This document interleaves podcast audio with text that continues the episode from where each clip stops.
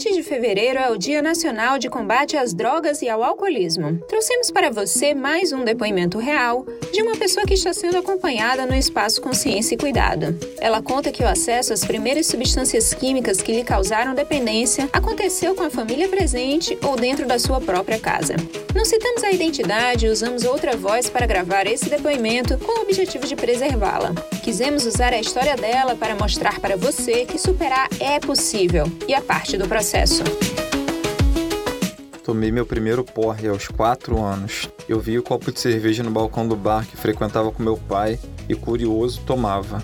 Na minha casa, acendi os cigarros da minha mãe. Perguntava para ela: "Posso acender?" e ela me autorizava. Uma ação inocente, mas que infelizmente fez com que o meu organismo começasse a assimilar as drogas. Na adolescência, bebia cachaça no gargalo. Nessa época, no carnaval, foi a vez de experimentar o lança-perfume. Usei tanto que não conseguia sentir o cheiro de desodorante. Acabou o lança-perfume, um colega apareceu com maconha. Eu queria experimentar, não importava o que era. Sinceramente, eu nem gostava muito, mas estava todo mundo fumando.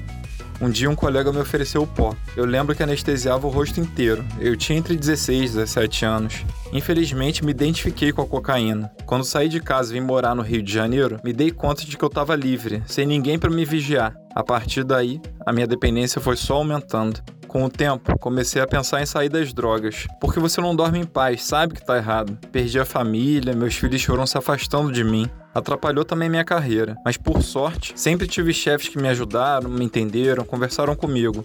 Comecei a pensar que tudo isso não era vida. Infelizmente, a droga te domina, te usa, te torna uma marionete. Muitas vezes tive recaídas. Pensava, quero sair, mas faltava comprometimento. Lembro de um episódio que fiquei igual a um mendigo dentro de casa, usando drogas. Uma tia apareceu, me ajudou, eu acabei ficando seis meses internado. Saí de lá bem, mas novamente tive outra recaída. É preciso saber que nunca tá tudo certo. Esse problema não é superado, ele é superável a cada dia.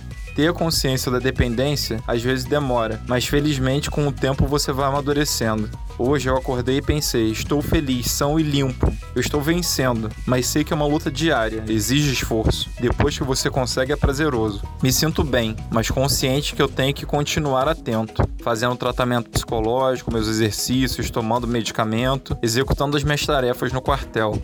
Vejo que tenho muita vida, muita coisa ainda para conquistar. Parece que agora que eu tô começando a viver, já dei muitos frutos ruins. Agora eu quero saborear a vida, quero viver.